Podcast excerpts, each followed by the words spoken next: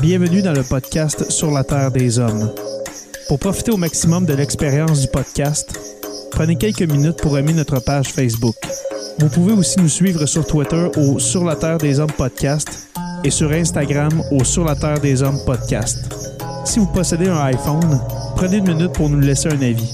Ainsi, vous allez faire grimper le podcast dans le moteur de recherche. Finalement, si vous voulez encourager Sur la Terre des Hommes et obtenir des épisodes exclusifs, vous pouvez contribuer monétairement sur la plateforme patreon.com. P-A-T-R-E-O-N.com. Recherchez sur la Terre des Hommes et pour seulement 2 par mois, vous y aurez droit. Le podcast peut désormais débuter. Bienvenue sur la Terre des Hommes.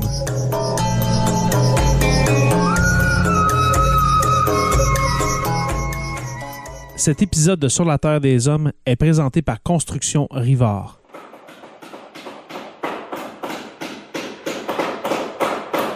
La rénovation et la construction, ça passe par la science du bâtiment et de vraies maisons éco-énergétiques. Un des seuls en Abitibi-Témiscamingue qui construit des maisons Novo Climat et Prénet Zéro. De la fondation à la finition d'escalier, ils font tout. Construction avec un S rivard.com ou contactez-les au 819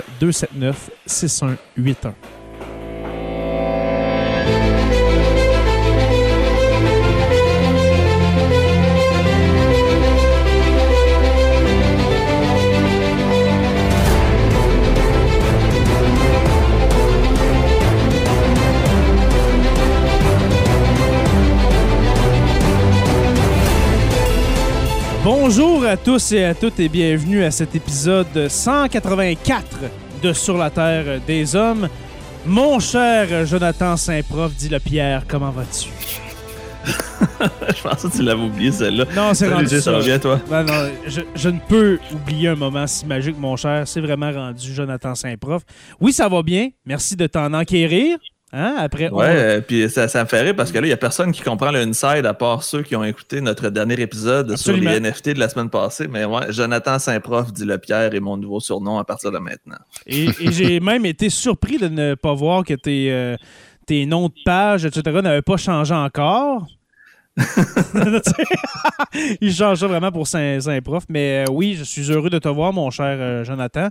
Euh, oui, merci, j'allais dire merci de t'enquérir, que je vais bien. Ça fait 11 jours euh, aujourd'hui que j'ai arrêté de fumer. Et puis, euh, ça ne va pas bien. Mais quand même, je reste positif et puis, et puis euh, je suis avec vous ce soir. Voilà, ça, ça me fait changer les idées. Mon cher professeur Roussel, comment allez-vous? Bonsoir, messieurs. Ça va très bien, merci. Vous-même? Absolument. Absolument. Ben oui, on est avec euh, plein de monde en plus, déjà au-dessus de 130 personnes qui sont Oui. avec nous. C'est toujours motivant de savoir qu'il y a des gens qui écoutent. Mm, mm, mm. Oui, puis c'est je dis bonjour à tout le monde, bonsoir à tout le monde plutôt. Euh, Oui. On est pas mal présentement.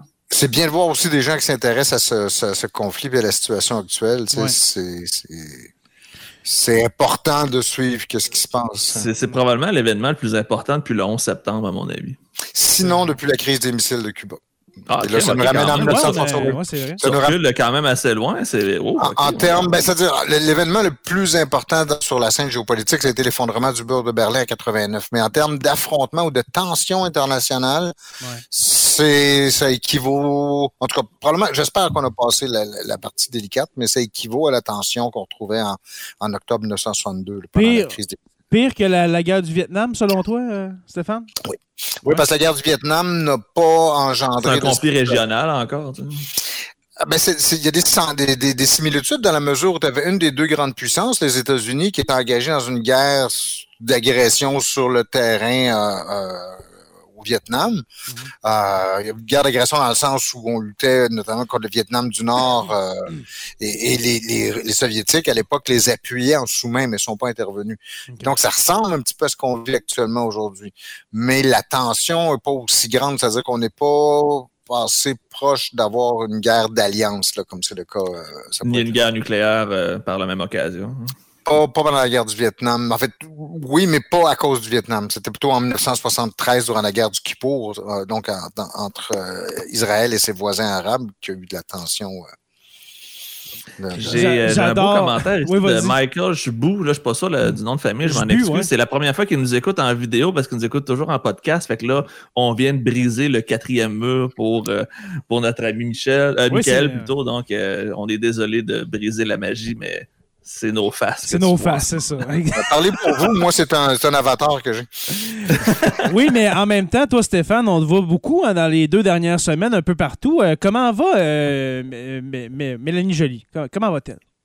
Euh, écoute, elle allait très bien quand on s'est croisés l'autre jour. Euh, et j'étais, je dois le dire, j'étais agréablement surpris parce qu'elle avait là, n'hésitait pas du tout dans ses, euh, ses réponses parce que j'étais donc la personne dans un événement qui était censé lui, qui lui posait des questions. Mm-hmm. elle répondait quand même avec un aplomb, tu sais, il y a des trucs assez complexes. Euh, par exemple, la gouvernance de l'Arctique sans la Russie, est-ce que c'est possible? Euh, euh, les, les, la manière dont on peut contribuer à maintenir l'unité de l'Alliance Atlantique, comment les Canadiens peuvent faire ça, comment les Canadiens canadiennes peuvent faire ça.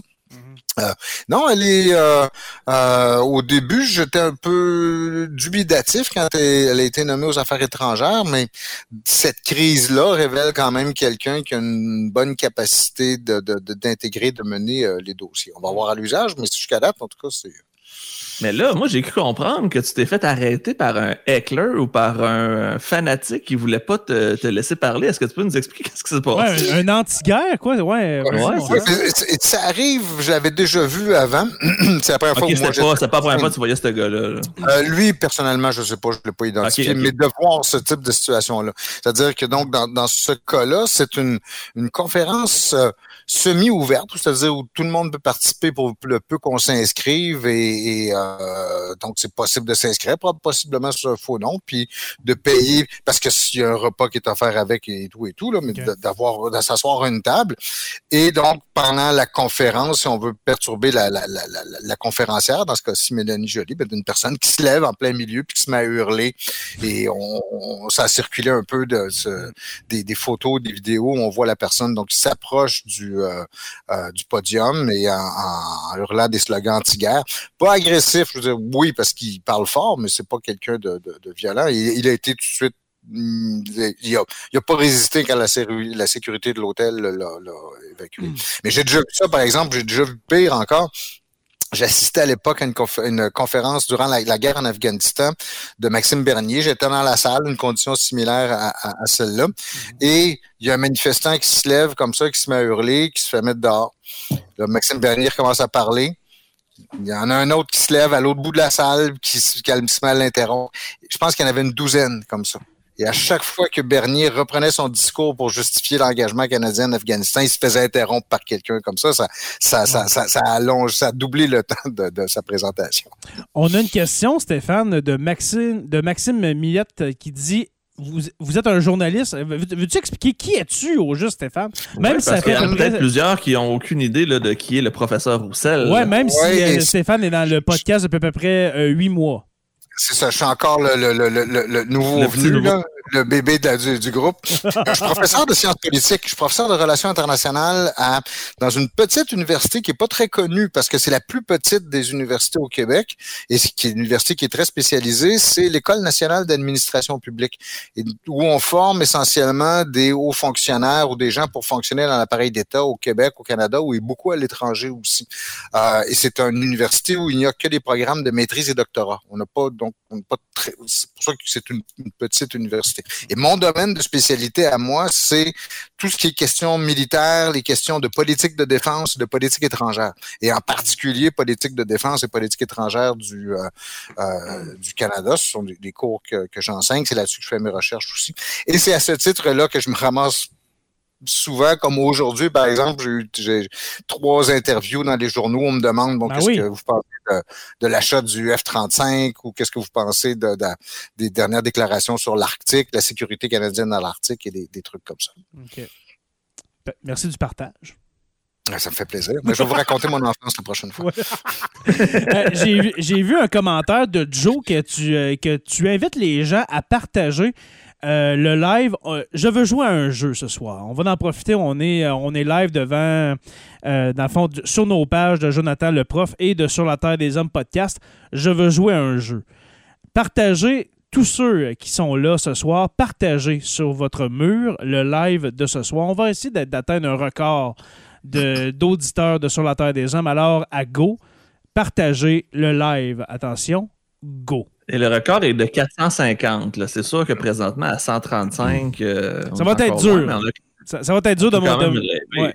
ça va être dur de monter ça à 500, mais let's go. Euh, partagez sur vos pages respectives, vos pages Facebook, le live de ce soir. Euh, messieurs, euh, allons à, l'essentiel. Ça fait quand même assez longtemps qu'on ne s'est pas jasé de, la guerre en Ukraine. Il y a eu l'épisode la semaine dernière avec Louis-Paul Willis. Sur on avait fait un épisode aussi sur Tchernobyl où indirectement on avait quand même parlé de la situation parce qu'il y avait quand même des gens pris en otage dans la centrale de Tchernobyl directement reliée à la guerre en Ukraine, mais effectivement, ça, faisait longtemps. Puis souvent, moi, je me faisais demander presque tous les jours quand tu vas en faire un, quand tu vas en faire un. Puis c'est un peu ce qu'on s'était dit, mhm. c'est que ça avait un peu stagné. Il y a eu un gros, gros boom au début, les deux premières semaines super intenses, puis là, ça s'est stabilisé. Puis on peut même dire que ça diminue presque tranquillement. L'atrocité est aussi intense, mais euh, la guerre a clairement pris un autre tournant. Puis je pense que Stéphane, tu voulais, tu voulais dire quelque chose là-dessus parce que je t'ai vu réagir pendant que je parlais. oui, mais euh, on est rendu probablement dans une autre phase de la guerre. Naturellement, c'est toujours un peu difficile de le dire. Au moment où on est dedans, là, c'est généralement a posteriori qu'on peut le dire. Mais les apparences qu'on voit, euh, ce qui semble être, c'est qu'on est rendu dans une phase euh, où les, les, Russes sont en train d'hésiter à savoir quel va être le cours des choses. Ils sont en train de s'enliser, tu penses? Soit de s'enliser, soit justement d'essayer de se débattre pour ne pas s'enliser. Hein. Oui, plutôt, je pense qu'on est dans quelque chose comme ça. Si on se fie à ce qu'ils mm. disent, parce que là, le, de dire qu'on va limiter les opérations, surtout dans la partie orientale de, de l'Ukraine, qu'on euh, va, va, limiter les, les activités. On dit qu'il y a des unités russes se replient ou, se font replier euh, que, l'armée ukrainienne reprend les territoires. On a vu ce matin que la ville de Irpin avait été reprise par l'armée ukrainienne. Mm. Là, les Russes, de leur côté, disent que c'est un, acte de bonne volonté pour les négociations que c'est eux-mêmes qui se hmm. retirent, mais je pense qu'on essaie de sauver la face en voulant jouer un peu plus cool qu'on l'est vraiment. Hmm. Et, tout ceci couplé aux nouvelles qui viennent de Turquie, c'est-à-dire où les négociations entre les, deux parties ont l'air d'être reprises, c'est possible qu'on soit dans une phase transitoire de la guerre. On va peut-être le confirmer la semaine prochaine ou dans deux semaines, mais ça sent ça, ça goûte ça, ça a l'air de ça. Donc, Mais euh, par contre, euh, ça se bombarde encore aujourd'hui sur Kiev, donc ça n'a pas arrêté. On, a des belles paroles, on a des bonnes intentions, mais on dirait que c'est encore une fois du pur Vladimir Poutine. C'est je dis quelque chose, je fais autre chose. Donc, j'ai comme de la misère à le croire, puis j'ai l'impression que peu importe ce qui va se dire en Turquie, j'ai pas l'impression que c'est nécessairement ce qu'on va voir parce que je pense pas que Vladimir Poutine veut négocier. Je pense que Vladimir Poutine veut écraser et ou dicter ses conditions. Ben, Donc, je pense pas qu'il veut avoir à contrebalancer ou à contre-argumenter avec, surtout avec Volodymyr Zelensky. Hein. Exactement. Moi, je crois la, je crois la même chose, c'est qu'il n'y a aucune négociation possible avec la Russie en ce moment on amène ces rencontres de, diplomatie, de négociation entre l'Ukraine euh, et, la Russie, mais c'est vraiment pour amener les conditions de Poutine.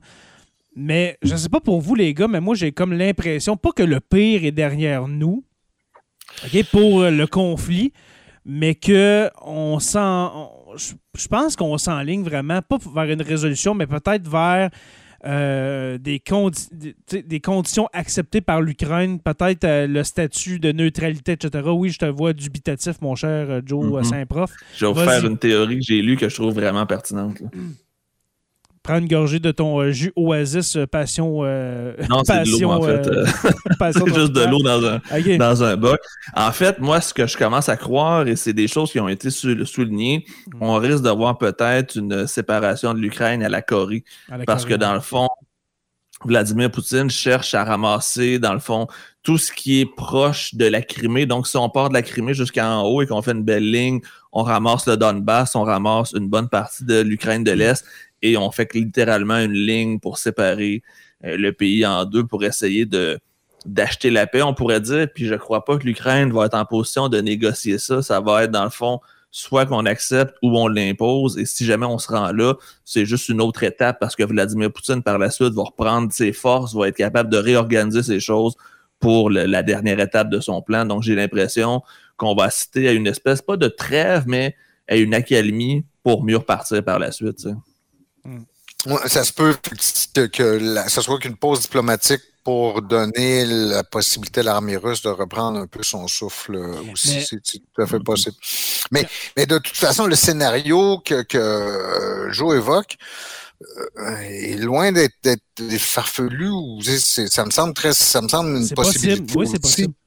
Parce que la sortie de crise, c'est d'abord, on, peut, on peut revenir peut-être sur l'aspect militaire du conflit où on, on, va de surprise en surprise, donc, donc avec la situation sur le terrain, mais il en demeure pas moins que le rapport de force et, sur la, la, guerre sur le moyen ou le long terme peut très bien encore pencher du côté des Russes, si bien qu'il va falloir trouver des, solutions comme, euh, comme celle-là pour arrêter. Et, c'est probablement que l'Ukraine va devoir euh, lâcher des, des, morceaux importants dans cette négociation-là. Possiblement. Juste pour, euh, pour montrer aux gens, je suis censé faire un partage d'images. On voit la carte de l'Ukraine.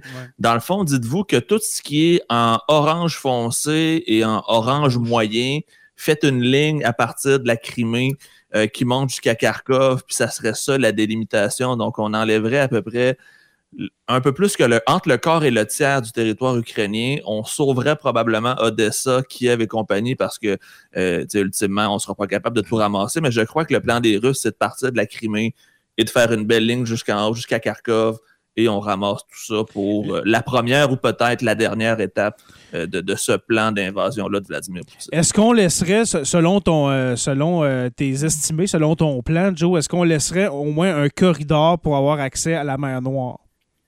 Euh, en fait, on aurait accès à la mer Noire par Odessa, mais on perdrait l'accès à la mer d'Azov, par contre. Mhm. Ah, Parce que Mariupol, de toute façon, qui est la ville centrale de, euh, de l'accès à la mer d'Azov, a été complètement détruite. Ah, Mariupol, pour ceux qui se, qui se, posent la question, n'existe plus. C'est 85% de la ville qui a été détruite. On est rendu à des milliers de morts. Euh, c'est vraiment une catastrophe humanitaire qui se passe là-bas. Et Vladimir Poutine doit garder ou doit gagner Mariupol pour relier physiquement la Russie et la Crimée, parce que présentement, il n'y a pas de lien terrestre entre la Crimée et la Russie. Il y a un détroit entre les deux, mais avec la ville de Mariupol, on est capable de vraiment faire un tracé entre la Crimée et la Russie. Donc, c'est ce qu'il veut en, en premier lieu, dans le fond, c'est de sécuriser l'accès à la Crimée pour ensuite être capable de mieux repartir par la suite. Et c'est ce qui me fait peur parce que c'est pas parce qu'on fait une ligne et qu'il y a une trêve que ça veut pas dire que c'est terminé. Mm. Et d'aller oh, chercher. J'ai fait réagir le professeur Roussel, j'ai hâte d'avoir son opinion. et d'aller chercher au passage pour avoir une espèce de lien territorial avec la Crimée. Alors, ça, ça, ouais, ça aurait du sens, mm-hmm. cette petite carte. Oui, allez-y, professeur Roussel. Et après ça, j'y vais avec le commentaire d'André Nicolas Chéné le, euh, le, la, prise de territoire est, me paraît surtout symbolique, même si c'est un morceau important, vous allez me dire, de, de, de l'Ukraine, mais une grande partie des négociations va jouer d'abord sur le statut de l'Ukraine, notamment que l'Ukraine renonce à, à jamais euh, vouloir à nouveau euh, rejoindre l'Alliance Atlantique, l'OTAN. Euh, et aussi, un autre élément, et là, je ne sais pas si les Russes et les Ukrainiens vont vouloir amener ça dans la balance. Les Ukrainiens seraient plus euh, portés à le faire, et je ne sais pas si les Occidentaux accepteraient, mais euh, Moscou va sans doute vouloir va demander aussi ou exiger la levée des sanctions. Et que ça, ça peut devenir un élément dans la discussion aussi, à savoir dire, ben, écoutez, on... Est-ce qu'on veut les enlever, les sanctions? Parce qu'enlever les sanctions, ça serait cautionné que finalement, on s'en foutait un petit peu puis que c'était juste une petite tape ses doigts. Mais, je vais mettre du côté des, Russes, de dire... Ouais, non, mais, mais je veux dire, pour la communauté internationale, tu peux pas accepter une levée des sanctions aussi rapide et aussi. Mais on euh, a dit, excusez, juste à prendre euh, un peu la balle au bon, on a dit que si jamais la, la, la, Russie euh, s'enlevait de, l'Ukraine, les sanctions tomberaient, les sanctions économiques. Mais en même temps, ce serait. Ça, serait d'avoir tout fait ça pour rien, dans le fond. Je sais, mais ça, ça, vient de, des États-Unis. je, je pense que ça vient directement de Joe Biden. Ah ouais, c'est lui qui veut tasser Vladimir Poutine. Ouais, on, va en parler tantôt. Va, va pas uh-huh. brûler ça. vas-y, euh, vas-y, Steph, excuse-moi. Euh, dans les nouvelles étranges qui sont apparues aujourd'hui hein, dans les négociations euh, russo-ukrainiennes en Turquie, qu'on aurait mentionné que certains États dont le Canada, pourrait mhm. devenir garant de la sécurité. Et ça, j'ai aucune espèce d'idée quelle forme ça a pris. J'ai pas, j'avoue, j'ai J'ai quand même écouté ça pas mal, Stéphane. J'ai lu c'est que dans le fond, on voudrait, euh, en échange de renoncer à l'OTAN, avoir une protection militaire neutre, externe, et ce serait une alliance de cinq pays, de ce que j'ai compris. Ce serait euh, la Turquie, Israël, l'Italie, le Canada et un cinquième pays là, qui serait peut-être les États-Unis, simplement pour garantir une sécurité à l'Ukraine sans les obligations de l'OTAN, sans mm-hmm. tout ce qui vient avec, mais en même temps pour leur assurer que s'il arrive quelque chose, qu'il ne soit pas pris au piège sans personne. Donc, un statut de neutralité avec des amis et justement, le Canada semble pousser beaucoup dans ce sens-là parce que euh, Volodymyr Zelensky et Justin Trudeau se sont parlé hier matin et comme de fait, c'est la première chose qui a été annoncée. Le Canada a été nommé physiquement dans la négociation de paix comme de quoi on pourrait être un pays de choix pour faire cette espèce de, je veux dire, police du ciel ou police de l'Ukraine. Un peu. Euh, si jamais il y a une neutralité. Un peu comme euh, ce qui a été fait en 1945 après que après la Deuxième Guerre mondiale avec l'Allemagne, dans le fond, une présence militaire euh, dans. En fait, il n'y aurait pas de base militaire. Ce serait que dans le fond, euh, alliance dans le sens qu'on fournirait du matériel, qu'on serait là, mais on n'aurait pas de base militaire parce que Vladimir Poutine, c'est un de ses arguments, il veut pas de base occidentale en Ukraine. Donc, ce serait de trouver une autre façon de le faire. Je ne sais pas comment, mais euh, c'est ce qui aurait été proposé et je crois que juste le mix Turquie-Canada pourrait déjà être un bon début parce que la Turquie, c'est quand même la dixième plus grosse armée du monde. Mhm. Et euh, présentement, notre ami er-, Erdogan, le président turc, il joue présentement la plus grosse game de sa carrière. Il est en train de gagner des points pour un démocrateur qui est là depuis 20 ans. C'est surprenant de, la, part d'Erdogan d'agir comme ça. Comment, je voulais te poser la question, Joe, justement. Comment tu trouves ça, le, le comportement de la Turquie dans ce conflit-là, toi? Moi, j'ai euh, quand je parle à mes jeunes de, Erdogan et de la Turquie, je le, je le présente toujours comme tu sais, dans les films, il y a toujours un personnage, on sait jamais il est de quel côté. Il est-tu du côté du héros, il est-tu du côté finalement des méchants, c'est-tu un traître, c'est-tu un c'est-tu mhm. un ça? Et j'utilise souvent l'exemple du professeur dans Harry Potter, qu'on sait juste à la fin que finalement il est du côté de Harry. Puis mhm. présentement, mhm. les Turcs, ils ont joué cette game-là parce que les Turcs sont dans l'OTAN, donc techniquement sont du côté canadien, américain, européen. Mais personnellement, Erdogan et Vladimir Poutine sont des amis dans la vie de tous les jours, ont des relations euh, autres dans différents pays, dont la Syrie et compagnie. Donc, personne ne savait vraiment quelle tangente elle y allait prendre. Il y en a qui se disaient, il va probablement faire le mercenaire puis aller avec l'équipe qui lui donne le plus. Puis finalement, il se pose comme, je vais dire, un, dirigeant, je dirais pas modèle, mais un dirigeant qui a l'air d'avoir un avantage pour son propre gouvernement, pour sa crédibilité, sa, mm-hmm sa vision à l'international. Puis peut-être, tant mieux s'il est capable de, faire quelque chose, mais c'est la dernière personne que je m'imaginais jouer le rôle de pacificateur dans tout ça. Mm-hmm. Vraiment. On a un commentaire, justement, je l'ai, parce que ça fait 15 minutes qu'il est affiché. Bon, euh, on y a répondu quand même un peu. Oui, c'est ça, on, y a un peu répondu, mais est-ce qu'il y aurait d'autres choses qui pourraient faire en sorte qu'on sortirait, que Poutine sortirait de ce conflit-là euh, avec, ben, dans le fond, pour se sauver la face? À part justement d'avoir des concessions territoriales, ah, etc. ouais, ben c'est surtout ça, je pense. Hein, le Donbass, euh, avoir accès à la Crimée, la démilitarisation de, l'Ukraine, la garantie qu'il n'y a pas de base militaire européenne ou américaine. c'est mhm. Ça revient toujours au même. J'ai vu un commentaire qui a passé. Dans le fond, c'est un peu les territoires à l'est du Dniepr. Exactement. C'est jusqu'en descendant jusqu'à Crimée. Euh, l'autre chose qui pourrait peut-être l'aider aussi, c'est euh, si la Chine acceptait de jouer un rôle même symbolique là-dedans, de manière à ce que Poutine puisse s'afficher avec euh, Xi Jinping, puis dire parce qu'une des choses qui est importante pour les Russes, Poutine lui-même, mais probablement aussi beaucoup de Russes, c'est une espèce de reconnaissance quand même de l'importance de, de, la Russie sur la scène internationale, de son statut de grande puissance. Un genre et de, la Russia Great revenir comme on était à l'époque de l'URSS. On n'est peut-être pas les numéros 2, mais on est dans le top 3. Oui, c'est ça. Et donc, en voyant, qu'est-ce qui se passe, excuse-moi, mais en voyant qu'est-ce qui se passe, là, ça paraît pas que c'est la deuxième armée, euh, la deuxième armée mondiale, là, je m'excuse. Hmm. Non, vraiment pas. Excuse-moi, Stéphane, je t'ai coupé. Oui, ben, ce serait, ce serait une possibilité donc de, que la Chine puisse donner ce, ce, ce rôle-là à, mm-hmm. à, Poutine, de le mettre en valeur. Mais, euh, euh, Jay, j'espère qu'on va revenir là-dessus tantôt parce que justement, le, ouais, on a plusieurs points, bilan militaire, c'est c'est c'est catastrophique. C'est vraiment pathétique, en fait. C'est pathétique, oui. Vraiment. C'est vraiment catastrophique. J'ai l'impression que Kim Jong-un tire des missiles plus puissants dans l'océan Pacifique euh, par-dessus le Japon présentement. Puis ça, ça serait quelque chose qu'il faudrait qu'on reparle éventuellement. C'est fascinant ce qui se passe présentement en Corée du Nord, mais je Oui, parce que tu as partagé la, semaine dernière. Ah, c'est euh, magique. C'est magique. Euh, c'est vraiment, on dirait, un, un trailer de, film, film, de 1992. Euh, j'adore ça, de voir Kim Jong-un. Ceux qui ne savent pas de quoi je parle, allez sur ma page Facebook, allez voir la vidéo d'un lancement de missile nord-coréen avec en vedette Kim Jong-un, des ralentis puis plein de malaise. c'est un bijou télévisuel. Et là, j'ai mis la, question de Guillaume Beaulieu à l'écran parce que c'est une question quand même pertinente. Est-ce que l'Ukraine a une chance de s'en sortir entière? Non. Honnêtement, je pense pas. Non. Je pense pas que Vladimir Poutine va retirer ses troupes s'il gagne rien. Sinon, ça serait une défaite tellement cinglante, un revers incroyable. Jamais Vladimir Poutine va accepter ça. Donc, c'est sûr et certain qu'il y a un territoire qui va être perdu, à mon avis. Et là, je vois que Stéphane réagit. Je vais juste terminer mon point.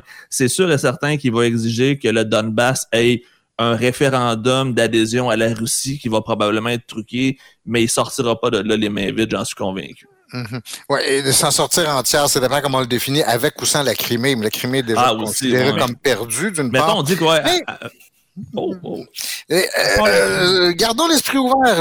on n'aurait pas misé sur le, les Nord-Vietnamiens au cours de la guerre du Vietnam. On n'aurait pas misé sur les Afghans au moment de l'invasion soviétique de 1979. Et encore moins contre les forces de, de l'OTAN.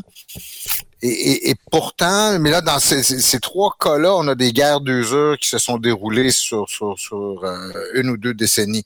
Euh, est-ce que je, je pense pas que l'Ukraine soit en mesure de soutenir ce rythme-là, mais soutenus comme ils le sont par les Occidentaux. Donc, mm. c'est pas un scénario que je considère comme que j'écarte d'emblée, en fait, euh, parce que nous-mêmes, ici, euh, je pense qu'il y a deux semaines, on s'est amusé avec des, des scénarios de, de renversement de, de, de, Poutine qui aurait un, un coup à l'interne, un coup de palais, euh, ce que vous voulez, mais des situations... Le directeur du FSB qui prend la place de l'ancien directeur du FSB.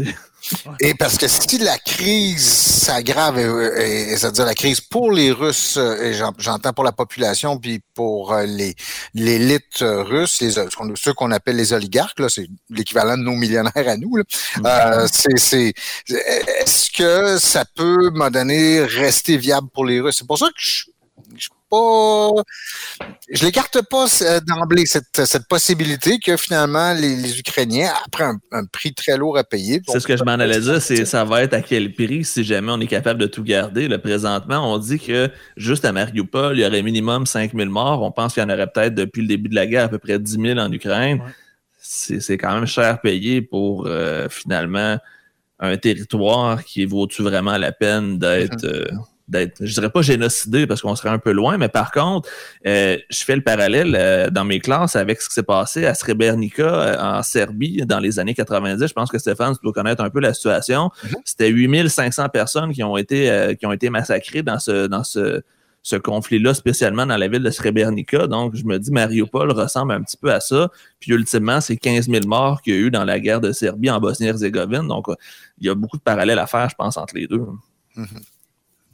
On a un commentaire de Francis No que je tiens à saluer, Francis, qui est un nouveau patron depuis quelques heures seulement. Alors, euh, salutations à toi, mon cher.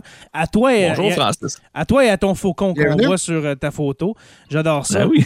On dit, euh, ben, il dit, mais où est l'armée russe? Et c'était une de mes questions que je voulais poser, que, mhm. que, je voulais qu'on jase ensemble. Où est l'armée russe? Parce que on parle de recrues on parle de mercenaires. Des mercenaires Wagner, Wagner. Exactement. Euh, du matériel principalement désuet. On voit ça du, vieux stock.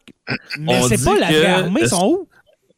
Ben, en fait, moi, de ce que j'ai lu, c'est que de, de toutes les bombes qui ont été lancées sur l'Ukraine, le taux d'explosion est d'à peu près 40% Ça veut dire qu'il y a juste 4 bombes sur 10 qui explosent en tombant. Donc, 60% des bombes font juste tomber puis faire des trous On a vu des, des, des photos de quelqu'un qui a littéralement un missile dans sa cuisine entre son lavabo et son poêle, puis le missile n'a pas explosé parce que ça a l'air être du vieux stock de la guerre froide qu'on a récupéré. C'est, ça n'a pas l'air d'être l'armement qu'on a euh, vanté, qu'on a montré, qu'on a essayé de, de construire pour montrer notre supériorité. J'ai l'impression que soit que c'est un bluff qu'on nous a fait depuis des années, que finalement l'armée russe est en décrépitude, ou que c'est mm-hmm. qu'on envoie la cochonnerie à la fin puis qu'on garde le meilleur pour le plan B ou pour la suite. Mm-hmm. Admettons qu'il y ait une guerre encore plus importante, genre une intervention de l'OTAN. Mais j'irais, moi, vraiment avec la, avec la première option. Moi, moi, je crois vraiment que on, on a pensé l'armée russe encore hyper puissante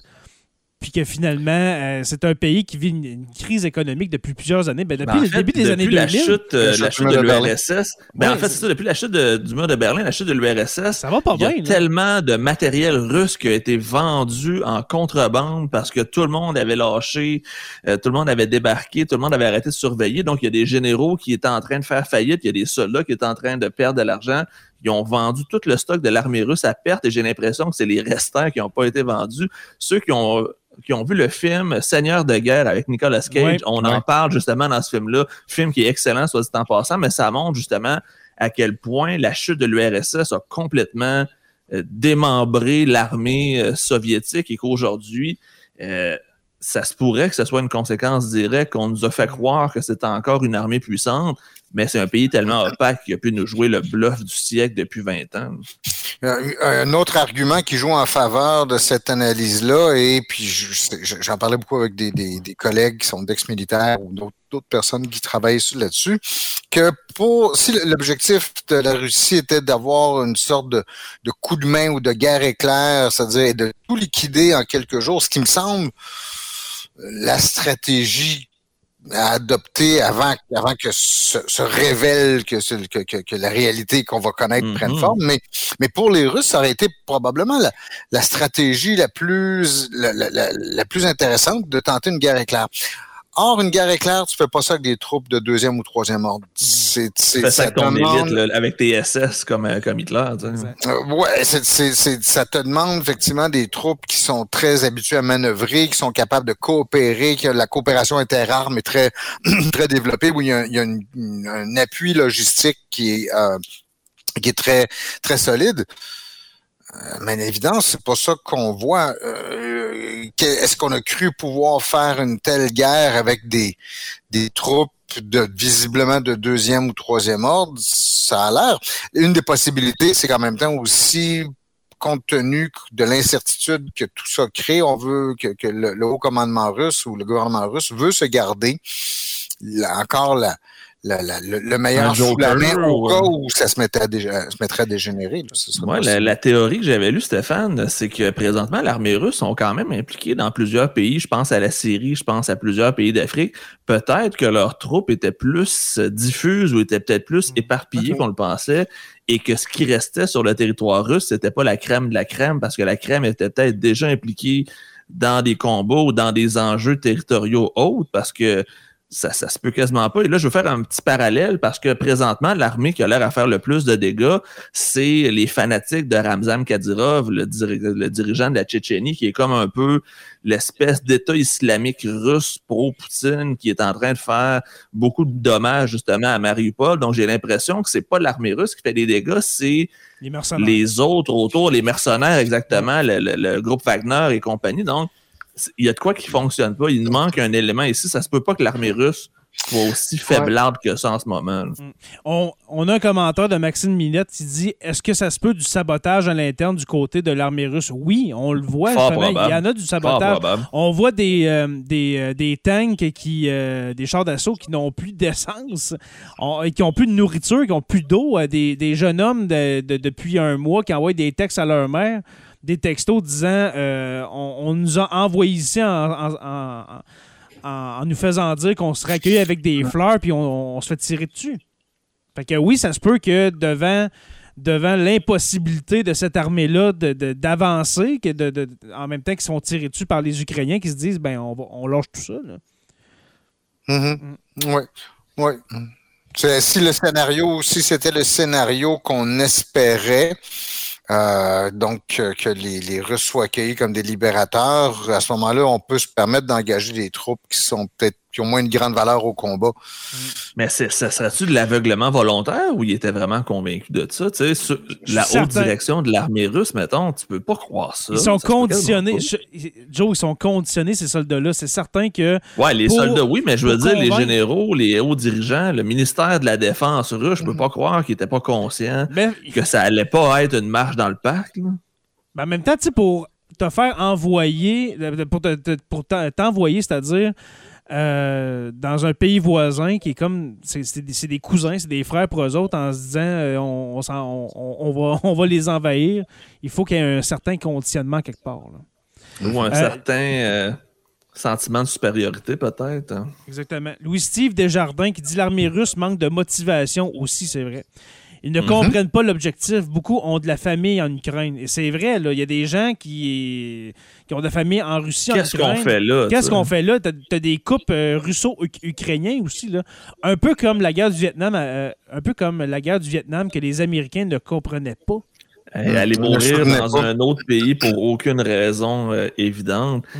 J'ai une bonne, une bonne intervention de Sophie Sophie Boivin, probablement, qui l'a écrit avec beaucoup trop de lettres, mais est-ce que la solution, ce serait l'assassinat de Poutine? Euh, j'en doute parce qu'on s'entend que le gouvernement russe est soutenu par plus qu'une personne. Oui, on sait que c'est Vladimir Poutine qui tire les ficelles, mais il y a des gens qui pensent et qui sont comme lui autour. Donc, Poutine meurt et remplacé demain, c'est quelqu'un. remplacé par qui? Moi, je dirais Dimitri Medvedev, là, ça serait le premier choix de, Vladimir Poutine, j'en suis convaincu, son ancien président. S'il n'est plus là pour s'exprimer, euh, pas lui qui va décider qui lui succède. Ouais, mais dans le sens que, tu sais, ce serait le, choix logique pour la continuité de son, de son précisément, Précisément, si quelqu'un veut s'en débarrasser, que ce soit par assassinat ou autre chose, c'est pas pour la continuité du ouais, non, mais ouais, c'est ce que je voulais dire. Mais tu sais, si on suit, mettons, Vladimir Poutine meurt tout court, c'est Dimitri Medvedev qui prend la place. Sinon, ça va être un, haut dirigeant de l'armée ou, comme on disait, le directeur du FSB, là, comme on a vu dans plusieurs rumeurs, qui pourrait venir prendre la place mhm. et recréer exactement le même problème. Oui. Et quelqu'un euh, disait, un, analyste qui disait, ben, les probabilités sont faibles parce qu'après 20 ans de poutinisme, on l'aurait déjà tassé. Oui, c'est ça. L'appareil répressif ou la chasse aux, rivaux potentiels étant ouverte depuis 20 ans, je ne sais pas comment ça pourrait se matérialiser. Et là, ce serait peut-être quelqu'un qui agirait de manière isolée, mais bon, c'est. Une espèce de kamikaze comme euh, avec l'archiduc dans la Première Guerre mondiale. Mais je veux revenir juste aussi sur le commentaire qui, précédait, à savoir la capacité de ce, donc la, capacité de l'armée russe, le manque de motivation, tout ça. Euh, historiquement, quand on quand on regarde l'histoire militaire de la Russie, euh, c'est pas une armée, en tout cas pour les, les 250 dernières années, qui est très habile dans mode euh, d'agression. C'est une armée défensive. Ouais, c'est-à-dire que les Russes sont capables de mobiliser leur leur puissance, leur motivation. La défense de la patrie. Parce oui, qu'on pense à la guerre. La Deuxième Guerre, mondiale, la deuxième guerre Le meilleur exemple, c'est la guerre du Japon qui a terminé en 1905. Ils se sont fait sacrer une sacrée rince par les Japonais. Puis pourtant, le tsar était convaincu que ça allait être facile. Mais comme tu dis, Stéphane, les mm-hmm. Russes ne gagnent pas à l'extérieur. Les Russes gagnent en Russie parce que c'est le sentiment national qui est plus fort que tout. C'est c'est ça qui vient probablement donner le petit kick qu'ils n'ont pas nécessairement ailleurs dans le monde. Mhm. Et il y a un commentaire de Jonathan Pelcha que tu viens juste d'épingler, mon cher Joe. La guerre d'Afghanistan mhm. de 79 à 89 a grandement affaibli l'URSS et je voudrais amener un point à ça. En ce moment, en ce moment, il y a autant de victimes du côté de l'armée russe que en un mois, en 34 jours, comme le dit le titre, que pendant ces 10 années de guerre en Afghanistan. Mm. En fait, il y a eu plus. selon les sources, selon les sources. Il y a eu à peu près 3500 morts euh, dans la guerre d'Afghanistan des États-Unis sur 20 ans. Là, on dit qu'on est à peu près à 15 000 soldats morts en Russie en un mois. C'est une catastrophe. Humanitairement parlant, c'est injustifiable. Et c'est peut-être ce qui va faire qu'éventuellement la population russe va se poser des questions parce qu'il y a bien des soldats qui ne reviendront pas et bien des mères qui vont pleurer leurs enfants aussi. Maël Simard qui dit ça, ça peut sembler une oh. question bizarre, mais je me demande pourquoi l'Ukraine ne se permet pas de mener une offensive sur le territoire russe. Mais moi, je dirais simplement que ça, sont en position défensive en ce moment. Mais en même temps, comment, euh, comment je dirais ça? Est-ce que, est que vous pensez que les, les Ukrainiens auraient envie de tenter une offensive sur Moscou, quelque chose? Pas qu'ils n'ont pas envie, mais c'est que les Russes, en commençant, ont attaqué l'équipement euh, de l'aviation. Donc, la majorité des avions ont été détruits. Donc, il faudrait que ce soit une invasion terrestre. Et faire une invasion terrestre dans un territoire aussi grand que la Russie, c'est loin Moscou quand tu es tapis. Fait que c'est à cause de ça, probablement. Ils n'ont pas la force d'aviation et c'est pour ça que Volodymyr Zelensky demande des avions. Ce serait peut-être pour essayer d'aller intimider de l'autre côté, traverser la ligne, mhm. aller faire un peu plus de hein. destruction. Par des commandos, des terroristes aussi, ce serait une autre, façon de frapper, mais je suis pas sûr qu'en termes de publicité, aurait rien à gagner à faire ça, effectivement de, pouvoir, par exemple, attaquer des objectifs qui seraient à l'intérieur des frontières. Des bases militaires, exactement, l'autre bord. Bases militaires, des nœuds ferroviaires, des, des, des, des, des réservoirs de carburant. Oui, exactement. Ça, ça, ça, serait recevable, je pense, par la communauté internationale. Un attentat dans le métro de, de Moscou, ça passerait pas. Non, exactement. Ou un espèce de gaz sarin ou un truc de genre. Il y a un point que je voulais amener, messieurs, ce soir. Euh, on voit de plus en plus des gens qui s'éloignent de la Russie, qui s'en vont de la Russie, euh, puis pas juste de la mm-hmm. population des gens comme vous On dit qu'il y a à peu près 300 000 personnes qui ont quitté la Russie depuis le début de la guerre. Des civils, des gens de, des civils, OK. Mais là, on parle vraiment d'officiers euh, supérieurs qui quitteraient, dont un certain Anatoly, le nom... Choublai. Choublai, voilà.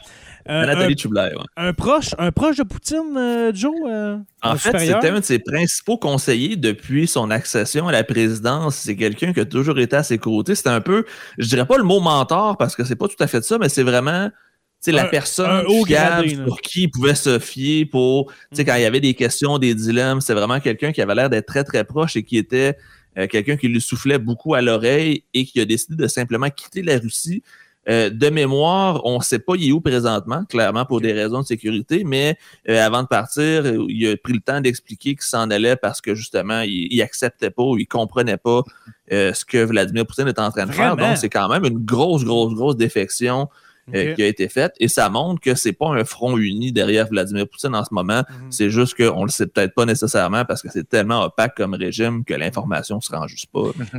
Et, dans, et dans la dernière semaine, une tentative d'empoisonnement sur euh, l'oligarque russe le plus critique, je crois, de, du, du, régime de Poutine et de l'invasion en Ukraine, un certain Roman Ibramovitch qui, euh, qui est propriétaire de, du club. C'est quoi de C'est un critique, oui, mais ça a été quelqu'un de très, très proche de Vladimir Poutine et qui a fait beaucoup d'argent grâce à mm-hmm. Vladimir Poutine. Donc, il a l'air très hypocrite en ce moment et c'est pour ça que... Avec le pétrole, le gaz, etc. Eh, saviez-vous que c'est l'actionnaire principal des pages jaunes au Québec? Ben voyons donc. Il y, a, 24% des pages jaunes au Québec, M. Abramovich. Donc, ah, c'est un gars qui est partout. Il y a des, il y a des intérêts euh, financiers partout au Canada parce que, justement, un oligarque, c'est ce que ça fait. Mais euh, c'est quelqu'un qu'on voit beaucoup présentement qui a l'air à vouloir jouer le rôle de pacificateur, un peu de médiateur. Mais il y a des gens qui le trouvent pas crédible parce que c'est justement quelqu'un qui a été ouvertement pro-Poutine pendant mm-hmm. tellement longtemps qu'on a l'impression qui essaie peut-être de racheter quelque chose, mais euh, j'ai beaucoup de misère avec ce personnage-là. Je le trouve très hypocrite, justement. Et moi, ce que je pense, c'est qu'il veut simplement sauver sa franchise du Chelsea FC dans la Ligue euh, des champions en Allemagne, euh, pas en Allemagne, plutôt en Angleterre. Fait est-ce qu'il fait ça pour les bonnes raisons? Je ne sais vraiment pas. C'est pas quelqu'un que je considère comme un héros présentement mais reste qu'il y a quand même eu une tentative d'empoisonnement sur lui. Est-ce que c'est par les Ukrainiens? Est-ce que c'est par les Russes? On le sait toujours pas, par contre. Un autre signe qui va dans le même sens, mais plus diffus, c'est-à-dire que, euh, je, ce que selon ce que j'ai aussi entendu dans, de, de, journalistes qui sont, qui sont là-bas, euh, tu as beaucoup de russophones des, des, Ukrainiens russophones, donc qui pourraient s'identifier aux côtés russes, qui euh, se battent aux côtés des, des Ukrainiens euh, non russophones, Ukrainiens ukrainiens. Là. donc ça aussi, ça indique que l'appui à, à l'opération est loin d'être aussi cimenté. Et on ne voit pas non plus euh, ce qui aurait quand même pu être possible aussi de voir, par exemple, des, des, des Ukrainiens euh, qui sont pas des russophones, mais pouvoir vouloir se ranger de l'autre euh, de l'autre côté aussi. C'est-à-dire, il y a quelques années encore, j'essaie de me souvenir le nom de, du, leader qui a été chassé du pouvoir par la révolution de Maïdan là, en, en 2000 13 de, de mémoire. Porochenko? Oui. Oh, euh, donc, donc mais tu aurais pu croire qu'il y aurait un on aurait pu croire qu'il y, avait un, un appui, peut-être, aurait un parti pro-russe, euh, une faction pro-russe, et qui, qui n'est pas là. Qui, euh, la grande question, c'est savoir combien de temps les, les, les, Ukrainiens vont pouvoir tenir à ce rythme-là. Je, vais vous dire, euh, dans les premiers jours de l'invasion, quand on a compris l'ampleur de ce qui se tramait, moi, je leur donnais une semaine, deux semaines, peut-être, euh, avant qu'on soit passé, en train de passer dans un autre stage de, de, la guerre. Qu'on soit rendu à 34 jours aujourd'hui, c'est absolument étonnant. C'est effarant. Hmm. Je vais, je vais te laisser présenter le commentaire, Jim, mais j'aimerais ça y répondre parce que c'est effectivement quelque mhm. chose de très intéressant. Oui, parce qu'en ce moment, on se rend compte que ça, ça, se passe. Raoul Boboul qui dit la population biélorusse semble ne pas supporter l'invasion en, Ukraine. Serait-il possible Serait-il possible euh, d'un coup d'État en ce pays? Parce que ben, en ce moment, on, se rend compte qu'il y a des, euh, des, euh, des, volontaires biélorusses qui se mhm. rendent en Ukraine pour aller prêter main forte aux Ukrainiens. Il y, aura un, il y aurait un détachement complet, une division complète de l'armée ukrainienne qui serait des Biélorusses et ou des Ukrainiens qui vivent en Biélorussie, mais reste qu'ils ont le drapeau d'un régiment euh, biélorusse. Mais c'est que ce qu'on oublie, c'est que euh, Alexandre Loukachenko, le dictateur de la Biélorussie, est contesté depuis la dernière élection, je crois, de 2019 ou 2020, et c'était des centaines, voire des millions de personnes qui manifestaient dans les rues, principalement à Minsk, la capitale. Donc, il y avait déjà beaucoup de contestations envers cet étrange personnage-là. Et je pense que les gens veulent peut-être se servir du momentum qu'on a présentement pour peut-être faire la même chose en, Biélorussie, de utiliser la déstabilisation de la Russie pour essayer de tasser le pantin pro-russe qui est en Biélorussie, parce qu'il est quand même là depuis 1991. C'est le seul dirigeant que euh, le pays a connu depuis la chute de l'URSS. Donc, c'est sûr qu'eux aimeraient peut-être euh, un peu de nouveauté dans, dans le territoire. Et présentement, il y a un gouvernement exilé euh, qui est, dans le fond, le gouvernement, on va dire, qui aurait été élu dans une élection légitime, euh, qui a été reconnu par plusieurs pays, dont les États-Unis, si ma mémoire est bonne. Donc, il se trame quelque chose aussi en Biélorussie. Donc, ça va être intéressant de suivre qu'est-ce qui se passe là-bas aussi. Un commentaire très intéressant, de, puis ça, ça m'amène un peu au dernier bloc de, de cet épisode. Mhm. Déjà, messieurs, euh, Pelt Joss qui dit une chose qui m'a frappé aussi cette semaine, c'est la performance assez peu habile de, de Joe Biden. Ça passera pas à l'histoire, son rôle dans le conflit, c'est pauvre Monsieur Biden. C'est tout ce que j'ai à dire. C'est tellement maladroit, tellement maladroit c'est dangereux, euh, les commentaires qui, qui peuvent sortir de la bouche de Joe Biden dans les derniers jours. Vas-y, Je vais, je, vais, je vais dire, comme j'ai vu sur Twitter tantôt, j'aime mieux un président un peu slow qui dit des choses un peu irréfléchies que Donald Trump. Ouais, mais je veux dire, ça pourra jamais être pire que si c'était Donald Trump au, au, pouvoir. Fait que je me dis, c'est un mal nécessaire, puis ça pourrait être j'ai failli sacrer, mais ça pourrait être vraiment pire. Oui, parce que là, actuellement, les États-Unis n'ont pas besoin d'un chef de guerre. Ils ont plus besoin de, stabilité, de stabiliser la situation, en fait. Mais de très euh, même plus, Stéphane, moi je dirais, le, rôle des États-Unis, c'est de neutraliser la Chine en ce moment.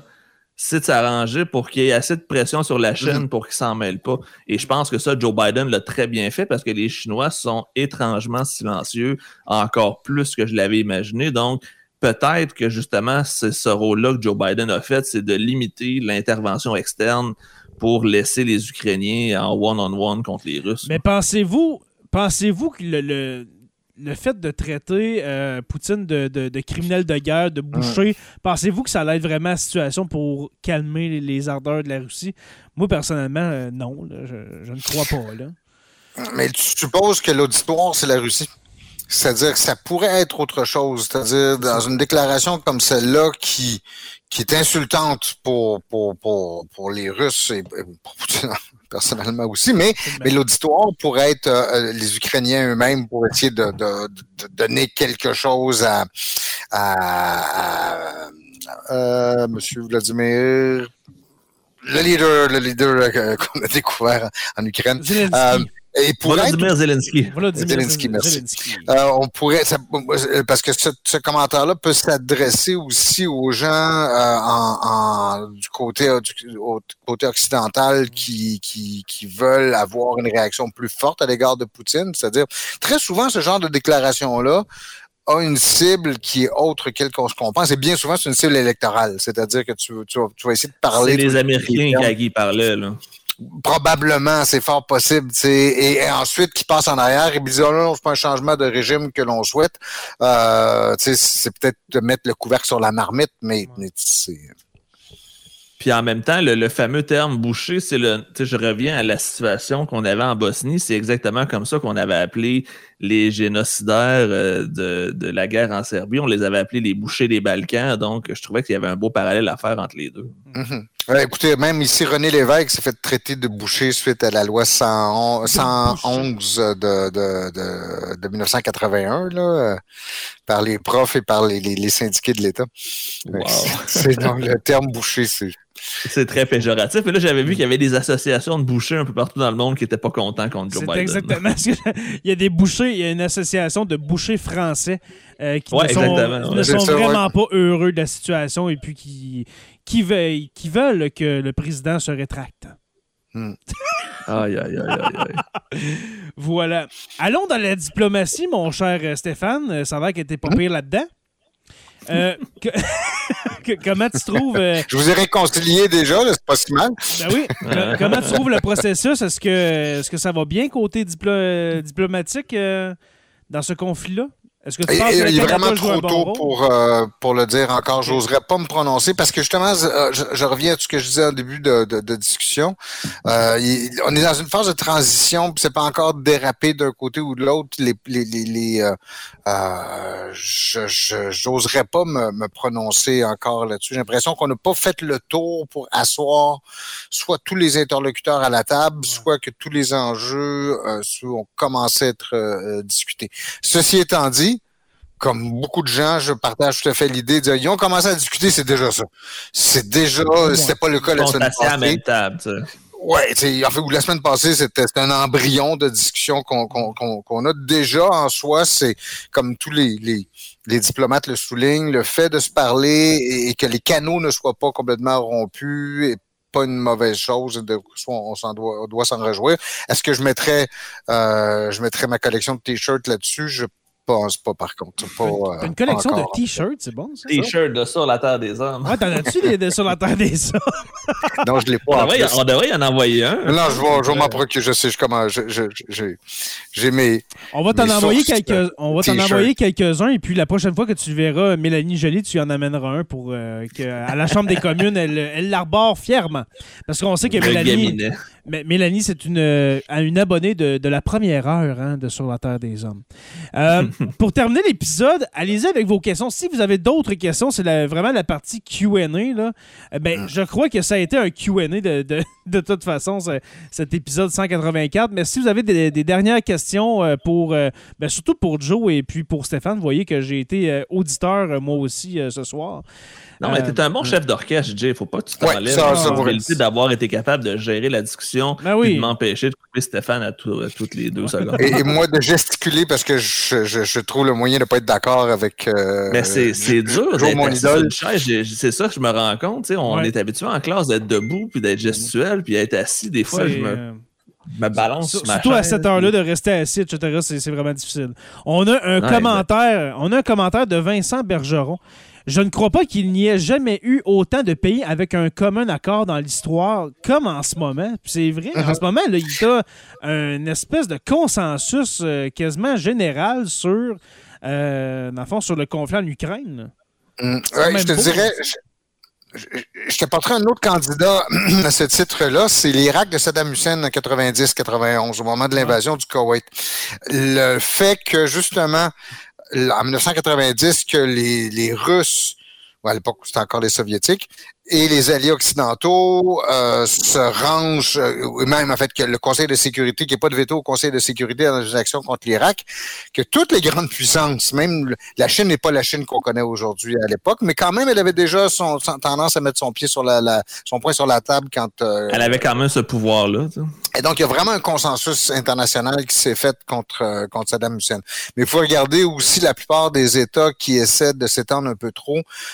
L'Empire français Napoléon s'est mis à dos une coalition absolument énorme. L'Allemagne nazie, malgré ses, quelques alliés en Europe, euh, en Europe de l'Est, en Europe orientale et l'Italie et, le Japon, dressé contre lui une coalition énorme. Mais j'avoue que Poutine, euh, il, rentre bien dans cette course-là. Il se positionne quand même bien. C'est peut-être pas la grande coalition, la plus grande coalition de l'histoire, mais ça, ça en a des airs, en tout cas. Oh, j'aime beaucoup. Oh, OK, j'avais vu un questionnement. Est-ce que je vais juste prendre le commentaire de, de Louis-Steve Desjardins parce que c'est la perspective occidentale, effectivement, parce que l'Afrique est littéralement pro-Poutine et une bonne partie de l'Asie. Mm-hmm. Fait qu'on est un peu biaisé parce qu'on est euh, du côté occidental. Je suis tout à fait raison avec Louis-Steve parce que c'est ce qu'on nous montre présentement, mais quand on s'en va ailleurs, je vais parenthèse, dans la majorité de mes publications sur l'Ukraine, je me fais souvent envahir par des commentaires ou des des posts de gens originaires de, l'Afrique francophone et ou euh, du Moyen-Orient et je me fais ramasser chaque fois que je parle contre, euh, contre Vladimir Poutine parce que clairement, il y a eu du travail de fait en amont pour être capable d'aller chercher des appuis dans ces pays-là et ça paye présentement parce qu'il y a beaucoup, beaucoup de pays euh, qui sont des pays, on va dire, non alignés traditionnellement, qui sont euh, ouvertement pour, euh, pour Vladimir Poutine et pour l'invasion de l'Ukraine. Écoutez, on, les salue euh, quand même, hein, on les salue. Mm. c'est bien correct. Ils ont le droit, mais je suis vraiment. ils ont le droit, ils ont le droit mais par contre, il y a une chose, quand il y a eu le vote à l'ONU justement pour se prononcer là-dessus, je, pense que c'était à la première ou deuxième semaine du conflit. Mm-hmm. Il y avait beaucoup de pays africains francophones qui étaient contre. Là. je comprends que tu étais reçu des insultes, mais euh, à l'ONU, en fait, Ils n'étaient pas contre, ils ont juste se sont pas prononcés, c'est différent. Parce qu'il y a cinq pays qui se sont prononcés pour la Russie, 34 qui se sont prononcés neutres, mais quand on dit neutre, c'est simplement parce que tu n'es pas game de prendre position. Et c'était principalement justement des pays de l'Afrique francophone. Et, je me demande si derrière ça, il n'y a pas une possibilité aussi que ce soit un calque de l'attitude de la Chine. La Chine a beaucoup d'influence dans certains Mhm. Ils investissent beaucoup, beaucoup, beaucoup d'argent dans les, routes de la soie. Les nouvelles routes de la soie. comme ça qui ont réussi à détrôner Taïwan euh, au Conseil de sécurité, c'est-à-dire que la Chine, euh, la, République populaire de Chine reprenne la place au Conseil de sécurité euh, à Taïwan, puis que Taïwan soit, soit, soit, soit chassé littéralement. C'est parce qu'ils ont réussi à obtenir les votes des, des, des, des États africains nouvellement décolonisés.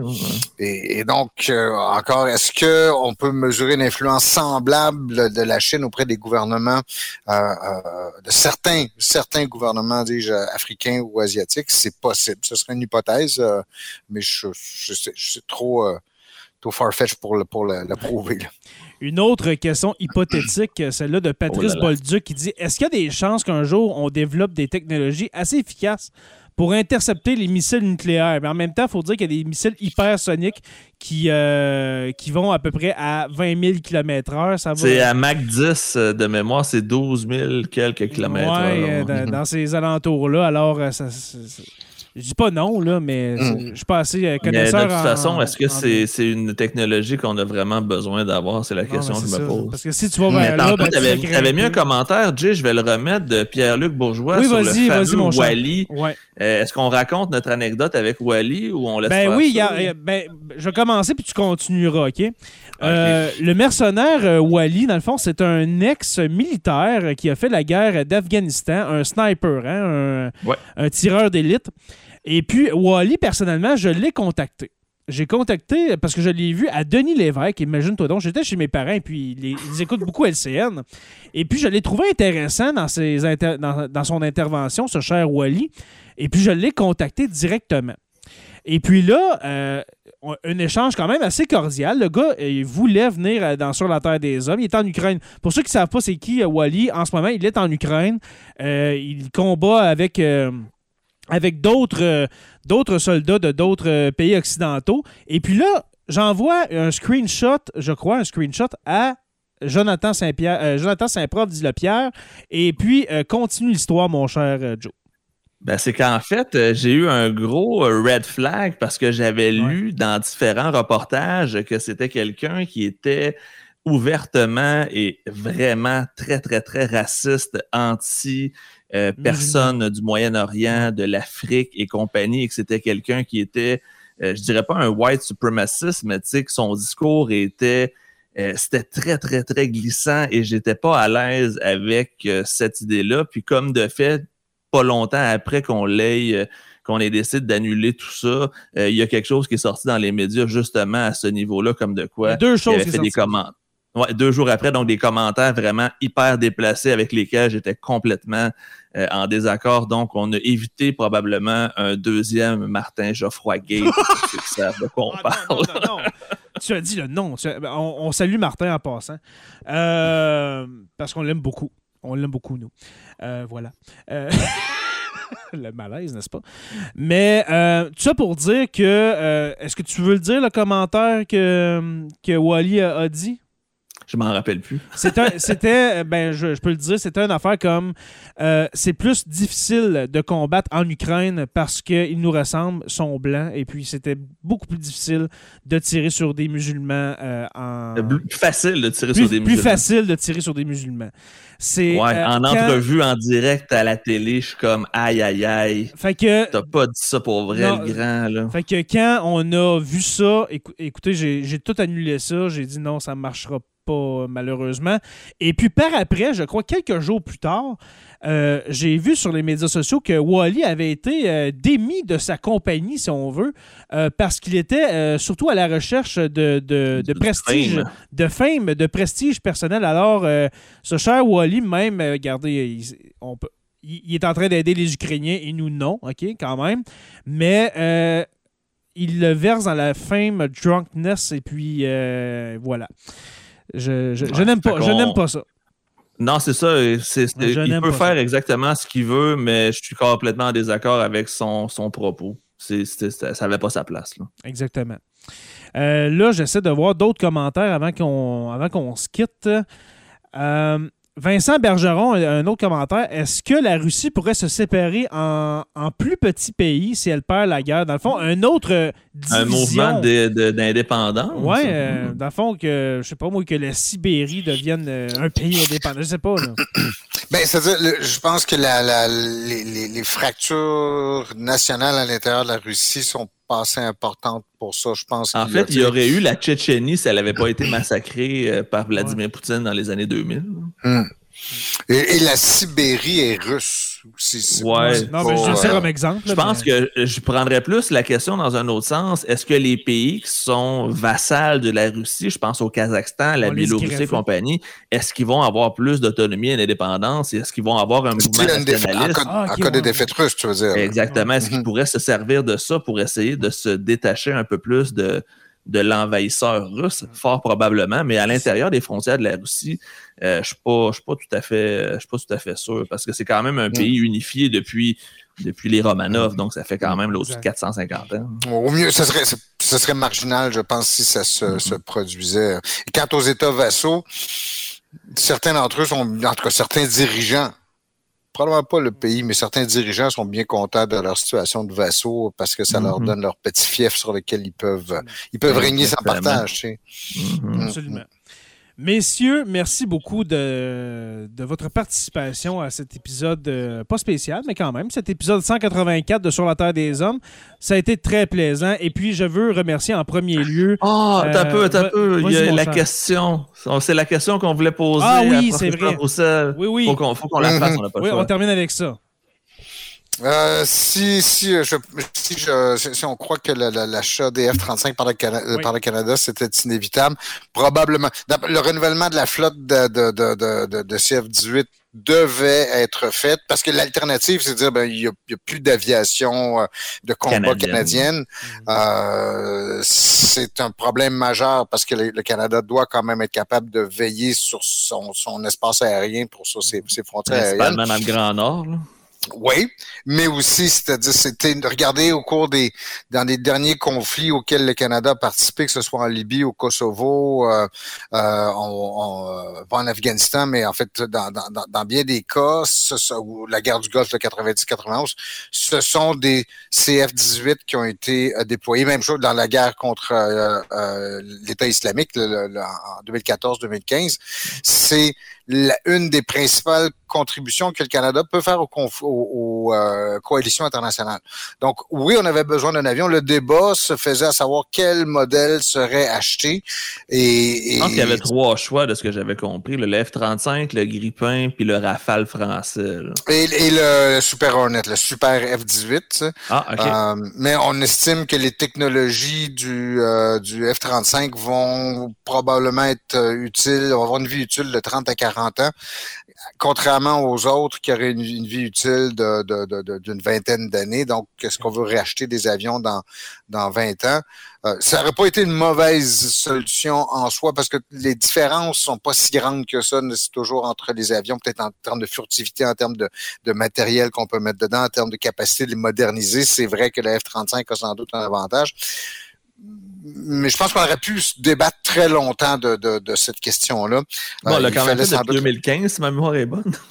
depuis 1997. Euh, Parce que le ah début du, de la ah contribution du Canada au programme des développement des, euh, du F-35, c'est 1997. Et déjà à ce moment-là, on disait on n'était pas trop sûr si on allait l'acheter. on voulait surtout des retombées économiques. Donc c'est oui, l'achat d'un avion était inévitable à moins de prendre une décision qui est très douloureuse et qui est très lourde de conséquences. C'est quand même 19 milliards pour 88 avions. C'est de la grosse argent. À ceci, il va falloir que tu rajoutes aussi le budget de modernisation du NORAD. Donc, oui. Bah oui, aussi pour l'avion lui-même, mais je on a une autre très grosse, il y a deux autres grosses factures qui s'en viennent. Euh, la modernisation des, des, des, lignes de détection du NORAD dans le nord, la, la ligne d'alerte du nord, et aussi le renouvellement de la flotte canadienne et ça, les navires, ça coûte encore plus cher que les avions. La pièce d'équipement la plus coûteuse pour une armée, c'est pas des avions, c'est des, navires. Il faudrait faire un épisode justement sur euh, l'armée canadienne. Sur l'armée, exactement. Je suis néophyte en la matière pour l'armée. Hmm. Ah, ça, ça va faire plaisir en des termes historiques, puis d'organisation, puis de rôle, de mission. Et là, messieurs, je vois que mon ordinateur essaie de me communiquer qu'il a une batterie qui est faible. Oh, ça donne main. Je pense qu'on faisait un close là-dessus. Oui, oui, on allait terminer. Alors, euh, merci Stéphane pour cette, euh, cette dernière question, c'est très apprécié. Euh, ben, merci de me l'avoir posé. Ben je, baigne là-dedans depuis 24 heures. Donc, oui, puis on, on, allait l'oublier, puis tu m'as dit oublie pas d'amener la, question. D'en parler, c'est pour ça que quand j'ai vu apparaître, je me suis dit, je sais pas, je peux te couper de ah. Oui, effectivement. exact. J'allais dire merci beaucoup à tous ceux et celles qui se sont présentés au live de ce soir. sachez que là, le mois de mars se termine. Oui, on va revenir une fois de temps en temps en formule live devant tout le monde mais normalement, c'est réservé aux membres Patreon, les euh, enregistrements live. Alors, si vous voulez euh, participer à toutes les semaines à ce genre euh, de, de live, d'épisodes, d'enregistrement, eh bien, il faut devenir membre Patreon en vous rendant au patreon.com barre oblique slash, dans le fond. patreon.com barre oblique SLTDH et puis pour 2 par mois, vous pouvez avoir accès à ces enregistrements live. Alors, merci, messieurs. Jonathan Est-ce qu'il y a des gens qui ont des, suggestions de sujets? Euh, ça peut être intéressant aussi.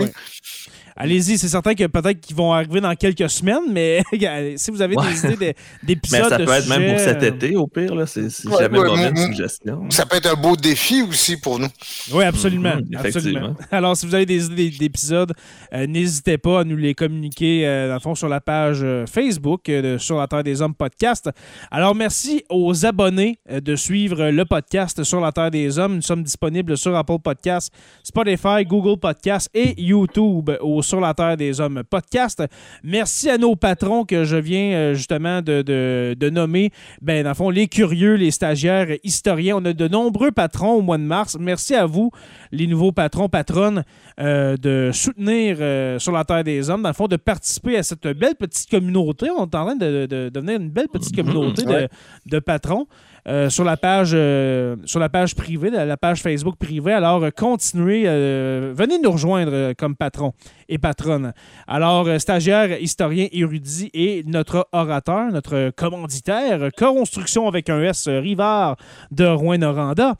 Pour rejoindre les patrons, comme j'ai dit, le patreon.com barre oblique STDH, je vous invite à rejoindre la page Facebook sur la Terre des Hommes podcast et sur la Terre des Hommes, la communauté pour venir discuter avec nous.